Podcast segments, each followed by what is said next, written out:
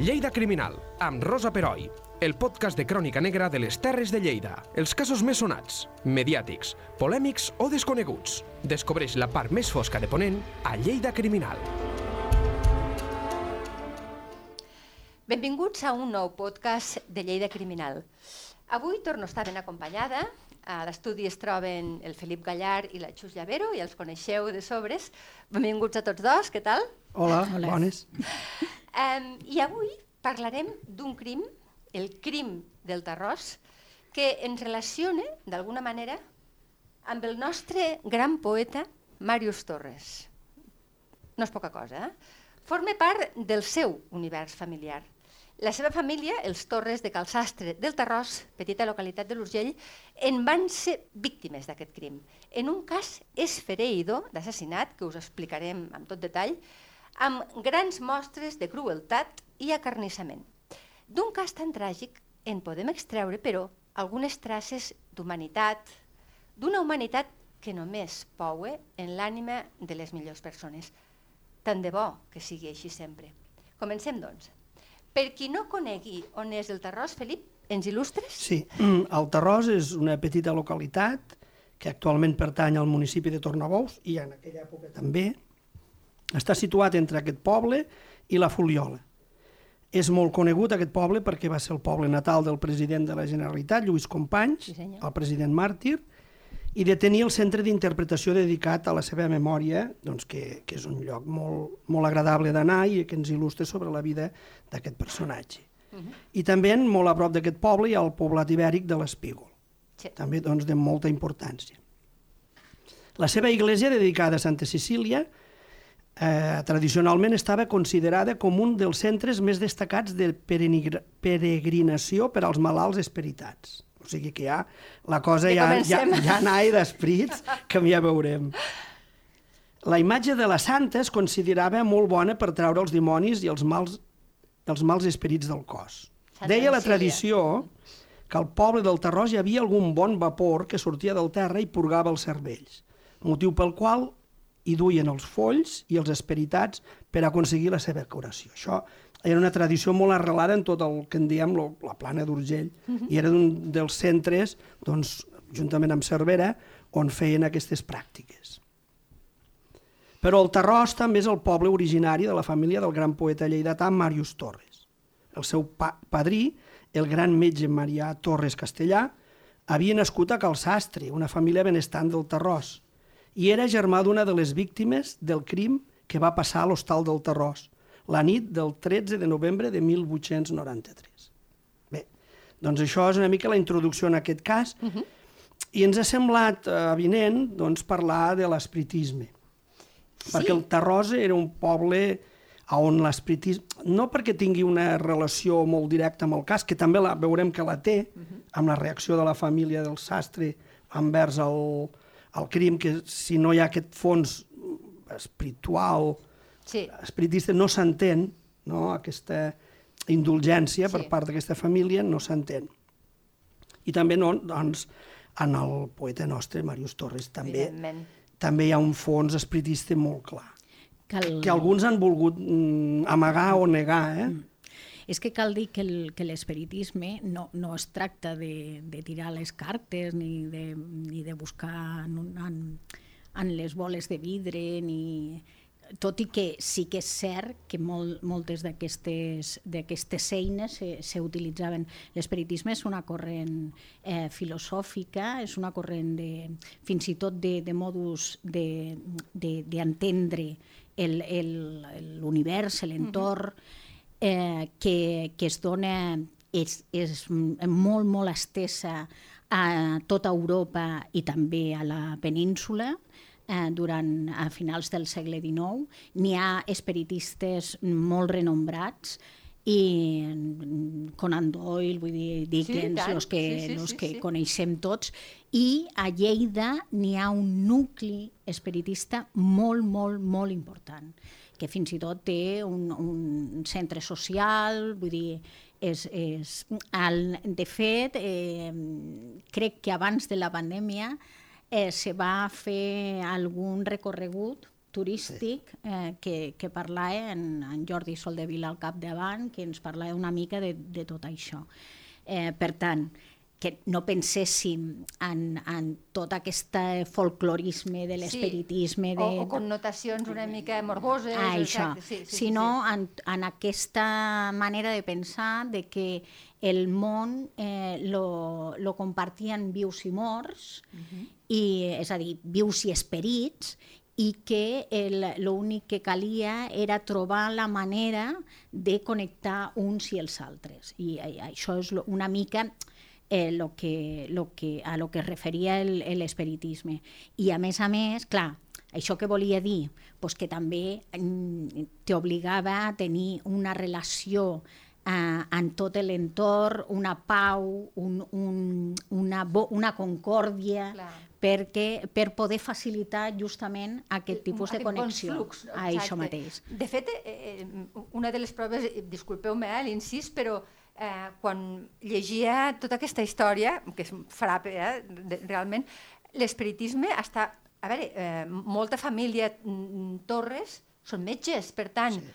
metges, avui en dia la medicina i l'espiritisme tal com s'entén malament no seria compatible, però en canvi sí que ho era, per tant devia mm. haver connotacions positives en aquest aspecte. De fet, el Col·legi de, me de Metges de, de Lleida i de Catalunya eh, està en, en, en aquests primers passos de, de l'espiritisme a Catalunya. I no només els metges, eh? molta, molt del, del món científic eh, està a Catalunya, a Europa i al món estan en aquest moment. Sí que és cert de que després n'hi ha una desviació sí, no? i la cosa queda diferent. Però en aquell, en aquest moment, eh, a més, era una un, una línia moderna de sí. pensament. Exacte. Vull dir, no era... era, era mm, eh, era progressisme, vull dir, el, el, els progressistes eh, de pensament, no? Sí. Los, los filòsofs... Pro... Sí, l'avantguarda era, era justament els que creien en aquest espiritisme. Mireu, el primer congrés espiritista, 1888, uh -huh. es va fer a Barcelona, uh mm. -huh. l'any de l'exposició universal, universal de Barcelona. Sí, eh? sí. Per un costat, la Barcelona Tecnolo tecnologia rica, abocant i milions, i per altra part el Congrés Espiritista, fixeu-vos el que, el que reivindicaven, eh? ensenyament laic, integració social dels presos, evolució de l'esclavitud, supressió de les fronteres polítiques, desarmament dels exèrcits, un registre civil únic i obligatori, matrimoni civil i la pro prohibició de la pena de mort i de la cadena perpètua. O sigui, aquí, aquí veurem que això ho lligarem amb, amb el crim del sí, Tarròs. Eh? Sí, I després, clar. sobretot, és segurament la primera doctrina, el primer diari, potser el primer Charles Fourier, que reivindica una igualtat absoluta, absoluta. entre home i dona. Sí, sí, sí. això o sigui, són paraules L'anarquisme, la, hi ha una branca de l'anarquisme que és molt espiritista, que, és, que potser són els que més els que més reivindiquen la igualtat plena, perquè moltes de les mèdiums la majoria, l'Amàlia Domingo era un personatge extraordinari, mm. una figura de l'espiritisme mundial, que es, dones, no? va viure sí. a Barcelona i, i va escriure a la revista que es va fer a Lleida, era una dona, llavors és potser el corrent que més reivindica la igualtat entre home i dona. Només per això i a més tenia molta relació amb el corrent naturalista, sí. que eren tots, eh, bueno, el nudisme... Sí. Vull dir, són tota una sèrie de corrents que en aquell moment se donen i que bueno, aquest, eh, aquesta llista no? de, de, de desitjos que acaba de dir el Felip sí. la, la signaríem tots ara, I tant, no, no, ara mateix. Que, que tant de bo, però I, no m'ha arribat encara, eh? No, no, i en canvi, si ens diguessin que són espiritistes, dirien, diríem, no, no? Clar. Què, què em dius, no? Clar, la connotació ha canviat moltíssim. Sí, sí i llavors sí. està en els naturalistes i els nudistes, per exemple, que, que sobretot reforçaven aquest, aquest contacte amb la natura, uh -huh. un contacte sense, sense entrebancs, eh, el respecte a la natura és quan se creen els grans parcs eh, naturals, eh, vull dir, tot, tot això està passant al mateix temps. Eh, I, I parlem tot... de finals del segle XIX, eh? Sí, començament de, en, finals de... sí, sí, sí, sí, en sí. aquell moment, no? I, i, uh, i és, és, el, és l'avantguarda social de, de, de, i de pensament d'aquell moment. I, I a Lleida va tindre un, un, mm. una un arrelament extraordinari, sí. grans personatges, els millors. Mireu, a Lleida l'espiritisme va aparèixer creiem, al voltant de 1873, de la mà de dos professors de la Normal de Lleida. Dos personatges extraordinaris, eh? Domènec de Miguel, Domingo de Miguel, sí. que era un, un pedagog extraordinari, i Josep Amigó Pellicer, que és un dels apòstols de, de l'espiritisme. Van crear el cercle cristià espiritista de Lleida, és a dir, els espiritistes lleidatans eren cristians, se consideraven cristians. Van editar una revista, El Buen Sentido, sí. Que la gran ànima d'aquesta revista era el Josep Amigó. El Josep Amigó va publicar el llibre Roma i l'Evangelio, el va publicar a Lleida, que és un, com una bíblia pels espiritistes a nivell internacional. I està publicat a Lleida. Sí, sí, sí, sí. sí. I després aquest Josep Amigó i el Domènec de Miguel van tindre molts problemes amb, els, amb el bisbe de Lleida. Eh? Sí fins al punt de... Però si cristians, eh, i això ho he llegit també, hi va haver un enfrontament amb l'Església. Bueno, és que l'Església en aquell moment justament no està en, eh, en aquest... Bueno, no, no, no ha estat mai en aquest... en el progressisme, eh? no, ara no ja. farem el...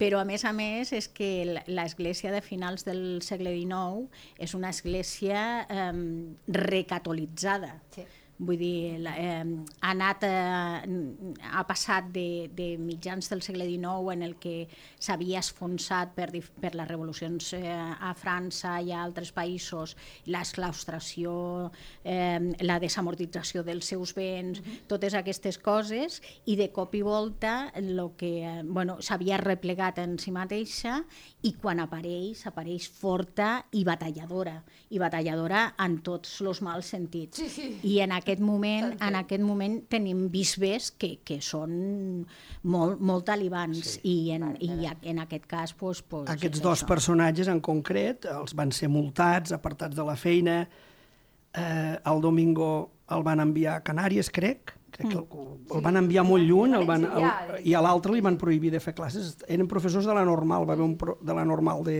de, de Lleida, va haver un procés molt llarg, molt lamentable, els, els van i ells no van claudicar de les seves idees. I era un procés de pura ideologia. Sí, sí, fins al punt, fixa't fins a on arribar al punt de que la dona del Josep Amigó va morir l'any, crec que és 1883, ella es volia enterrar pel ritu catòlic i es va enterrar i el bisbe de Lleida la va obligar, la va exhumar, va obligar a exhumar-la i a, i a enterrar-la al, al, al, al, no, no, no, als, als, a la part neutra del cementiri, ah, hi havia una part neutra. Sí.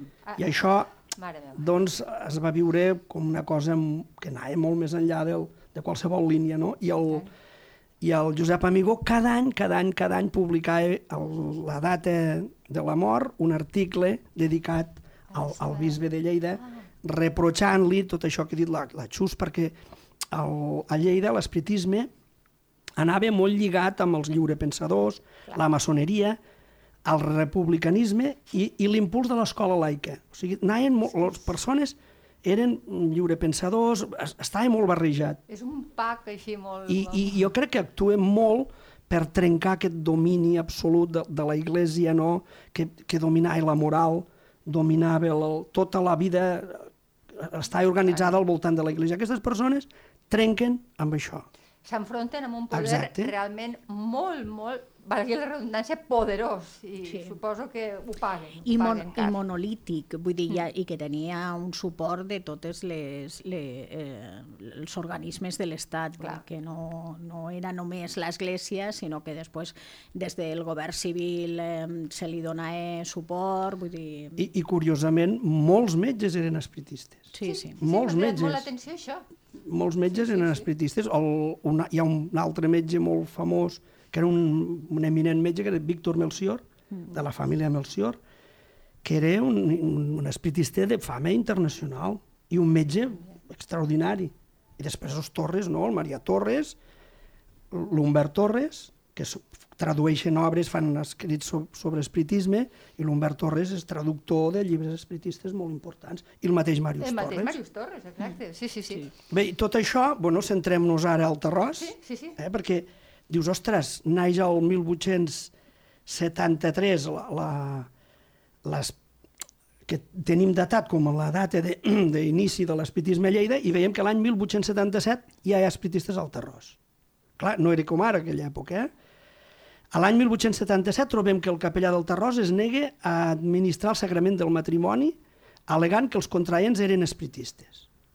El que parlàvem ara. Finalment, el matrimoni es va fer sense la benedicció eclesiàstica. Això que avui ens pot semblar una cosa banal, no? No, suposo que deve tindre un- una importància Exacte. increïble. Que O, aquí- o sigui, aquí els primers matrimonis que es van fer civils van haver de fer renunciar a la fe.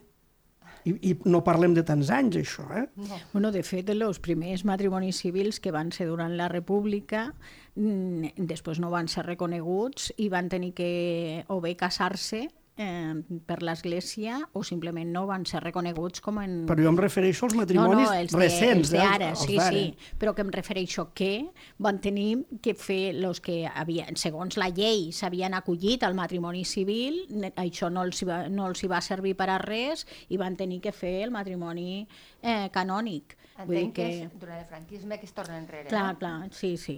I, el- i el, lo, lo important de- d'aquest pas, eh, que, que ho van fer a pesar de i sense la, bene, la benedicció, és que el Tarròs és un poble petit i has de, has de viure en, en tot aquesta, aquest pes social d'opinió de, de, de no estàs casat. De fet, segurament no estàs casada.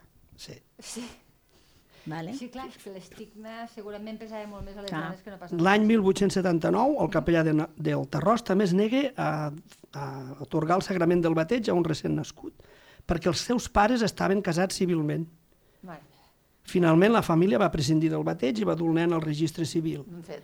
La padrina i els pares de la criatura eren espiritistes. Eh? Per tant, l'espiritisme és una força molt gran de progrés.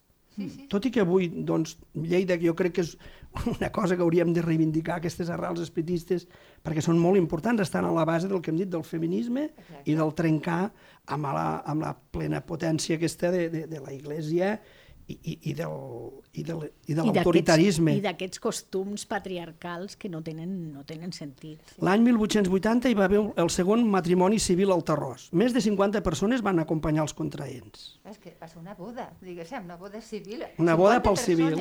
Clar, és que, i, el segon, I el segon, que vull dir, quants, quants habitants tenia el Tarròs, ho sabem? 150 habitants. Val. que no res. És que el percentatge és important. Bueno, vull dir que, Una tercera part del poble. clar, vull dir que...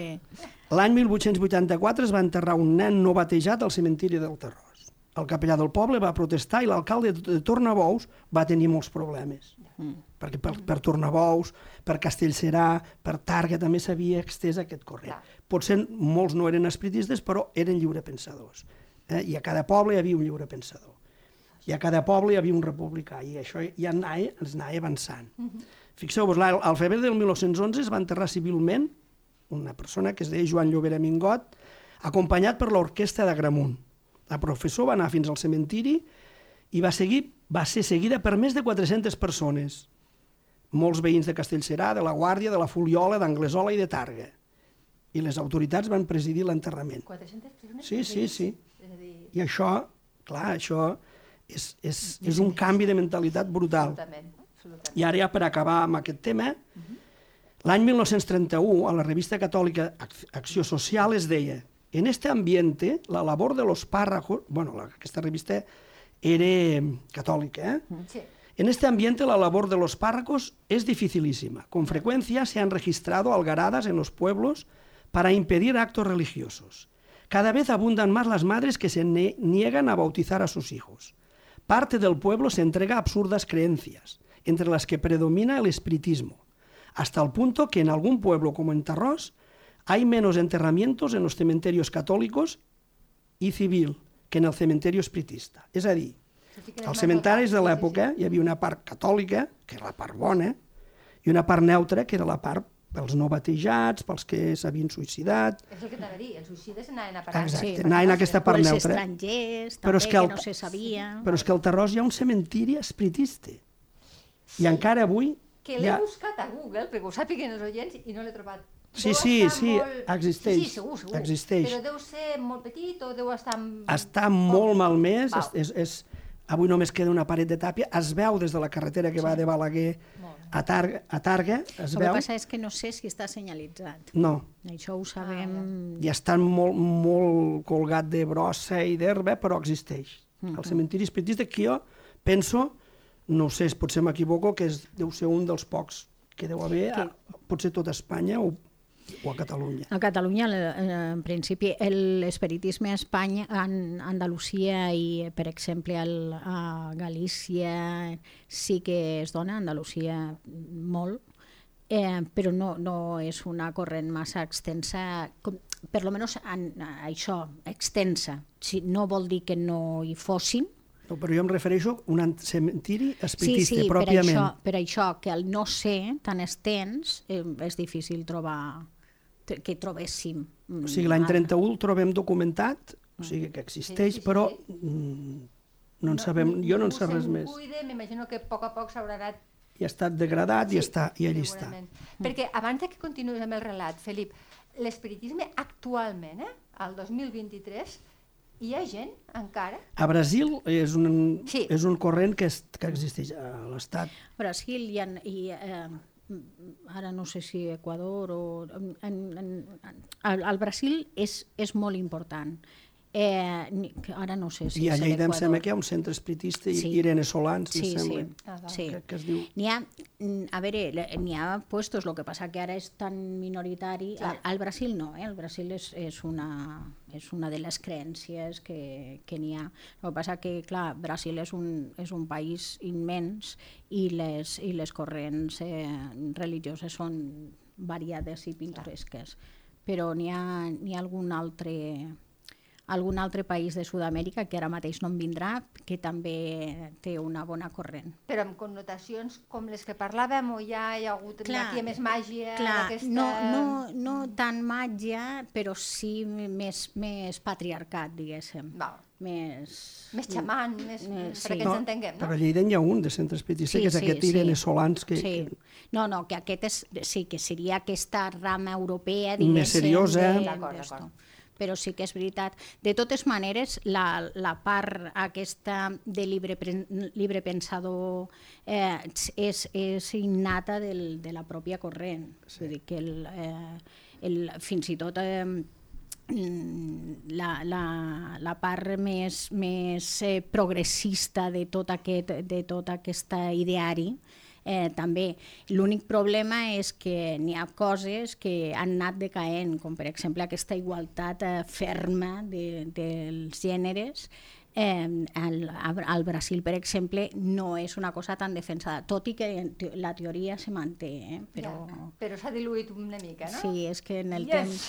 Yes. a, a, a Lleida el Josep Amigós el que era maçó, era republicà i era espiritista. I, era, i va, van obrir una, una escola laica a Lleida. Sí. Van, van, I a Guisona també va, va, van obrir una escola laica, i a Trem crec que també, que, que van tindre molta oposició, Segur. ells van fer la vida impossible als partidaris, que és el que avui, doncs, al final ha prevalgut. Sí. El seu ideari és el que fi, al finalment ha prevalgut. Sí, sí. De fet, però és el precedent del Liceu. Vull dir, el, és, el Liceu veu de, de, de Sí, aquest, sí, el Liceu escolar, escola, sí. de... Sí, sí. de- de- I Joventut laica. Republicana. I, i evidentment, joventut, Re- sí, perquè bàsicament Joventut Republicana eh, s'origina en tots aquests personatges que, que, que són el, els adalits no? de, del, de la societat eh, eh, econòmica, eh, cultural no? de, i acadèmica de- de- d'aquell moment a, a les Terres de Lleida. Com canviem, no? Les persones. Bueno, ja, sí. ja. Sí, en, en, després de, de quasi 80 anys dient lo poc que valem i lo poc que som, pues, pues al final... Bé, això, en principi, que ningú mm, assimili l'espiritisme amb, amb zona negra, eh? no, això no, ho voldríem. Això ha quedat claríssim. No, no. Que, que hagi sortit és perquè el Terrós hi havia aquest fons espiritista, Sí, sí, sí, clar, a Lleida hi era l'època, i després ja ho veurem per què. Eh? Val. Continuem. Bueno, seguim. Mil Sí. vuit- 1893 és quan es produeixen els fets. Hem, hem d'anar, molt important, el 13 de setembre de 1891, que hi ha uns aiguats, hi ha, hi ha unes pluges molt fortes, que uns dies abans havien ocasionat un desastre a la localitat de Consuegra, Toledo, que es va desabordar el riu Amarguillo i va haver 360 persones Déu-n'hi-do. ofegades. I aquest, aquest front va, va pujar i, i, al, i al Terrós va haver un desastre perquè quan feien la carretera aquesta que va, que va de, de Targa a, a Balaguer, van fer un terraplè i, i aquell l'aigua va anar, que ja ho deien la gent del Terrós, que, Que que, sí. allò aniria, seria un desastre i després allò els va inundar, el- o- els va agafar amb, amb la collita de verema, els se'ls va podrir tot, els- les cases, eh, l'aigua va pujar fins al primer pis, va ser, va ser un desastre. I aquesta gent pobres, doncs, l'any 1893 encara s'estaven refent d'aquell desastre de, de, dels aiguats per, per una negligència doncs, de, de, Sí. de les obres públiques. Probablement, probablement l'aiguat eh, s'hagués produït igual, el que no hagués hagut aquests Aquest- desastres, perquè la carretera el que feia era tallar les corrents naturals d'aigua.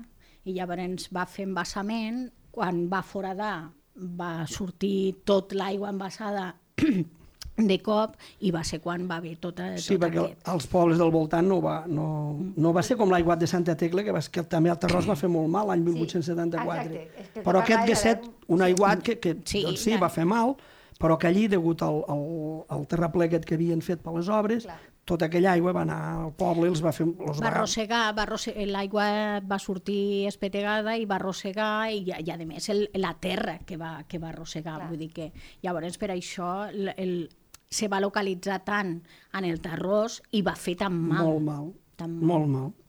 Llavors també ja tenim aquests precedents, hem de parlar també l'any 1893 com un any, com aquell que vam fer de l'any 1858, doncs Exacte. com un any desastrós. Eh? horrible.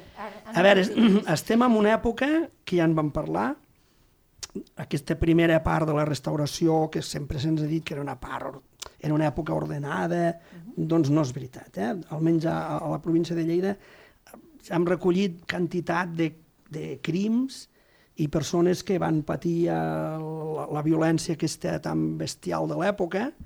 Hi havia molta pobresa. Començar ja lo, lo de la lo dels problemes a la vinya, la, La, la filoxera. filoxera. la filoxera, la filoxera ja arriba, ja arriba en aquesta zona, eh? el 1894, Sí, sí. Sí, sí. ja comença a haver el problema de la filoxera i ja el país està molt malament i encara hi ha aquella idea de, de, la, de la violència reparadora, no? de dir l'Estat, la, la justícia me la fa jo. No? I això encara n'han- pesa molt. parlat. I la gent anaven armats i això doncs, ocasionava molts, molts, molts crims. Fixeu-vos, eh, l'any 1893, al febrer, Manuel Fontana, a Lleida, de 70 anys, era assassinat a casa seva. A Trem, un altre home era, era assassinat pel seu cosí. A l'abril, Josep Melé, a Mollerussa, matava els seus tres fills a casa seva. No sabem mòbils, però la qüestió és que hi havia una violència mm, Molt bé, subjacent. era com s'arreglaven o s'espallaven, o que s'acabaven Sí, s'acaba d'espatllar. Eh? juliol, un propietari dels omellons era robat i cosit a gabinetades. A l'octubre, l'estat espanyol entrava en guerra contra les tribus o, ca o cabiles que envoltaven Melilla, és el que s'ha denominat la guerra del Rif o la guerra de Margallo, Caram, i tant. Sí, sí, sí. eh, a on Josep Ferrer Riera, del Guaire, que això és un, és un tema per posar-lo aquí, perquè és un personatge de, de, de crònica negra, també, que un dia el podem fer, sí. que va estar enquadrat dins de la famosa guerrilla de la muerte, del famós capità Francisco Ariza, i va tallar les orelles amb un, amb un espia espanyol que està infiltrat a, a les calibes dels, dels soldats, dels guerrilles del RIF, i ell li va tallar les orelles Ai. i el van afusellar. I és un personatge, doncs, també que el podríem algun dia estudiar perquè és molt interessant. Sí, sí. És un personatge d'aquells Sí. que tant És de està, pel·lícula. era, era un heroi i un assassí Sí. i un... Crec que és el primer cas, deien, de- que es va passar a l'exèrcit espanyol, d'una persona que fa mal a un pretès enemic i el fusellen. Fins a llavors no, no, no, No havia passat no havia mai. passat aquest- mai. I és el Josep Ferrer Riera Del Guaire, sí. Que estava complicat també la mort de l'alcalde uns anys abans. Eh? Vull Sí, dir que és un sí. personatge que el, Vale. podem, el podem portar. Sí, tant i tant. Fixeu-vos, el 3 de novembre, uns dies abans del, del que va passar al Terrós, al port de Santander va explotar el vapor Cabo Machichaco. Si aneu a Santander, sí, enca encara, en tenen memòria. avui, eh? sí. Uh, va, va morir, es creu que unes 590 persones. i, i unes, hi ha fonts que diuen que va haver 525 ferits, però hi ha altres fonts que diuen que van arribar a 2.000. Tot el port de Santander Destrossat. destrossat i una bona part de Santander. Sí. Eh? O sigui, Santander hi ha el, la plaça del, Cabo, Mach- del vapor Cabo Machichaco, hi ha un, hi ha una, hi ha un, hi ha un monument dedicat sí. a aquest fet, i en molts bars i locals encara hi ha la, el record de- de- de- d'aquest fet, no? que va ser un desastre total. Terrible.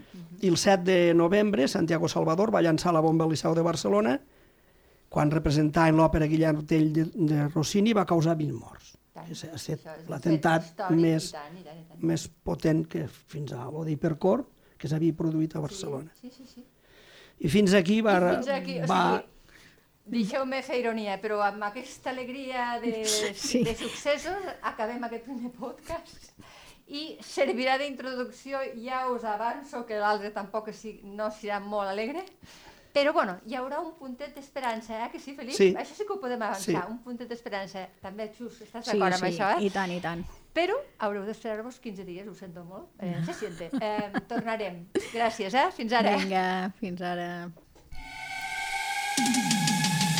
Lleida Criminal, amb Rosa Peroi. Cada dos divendres a lleida24.cat.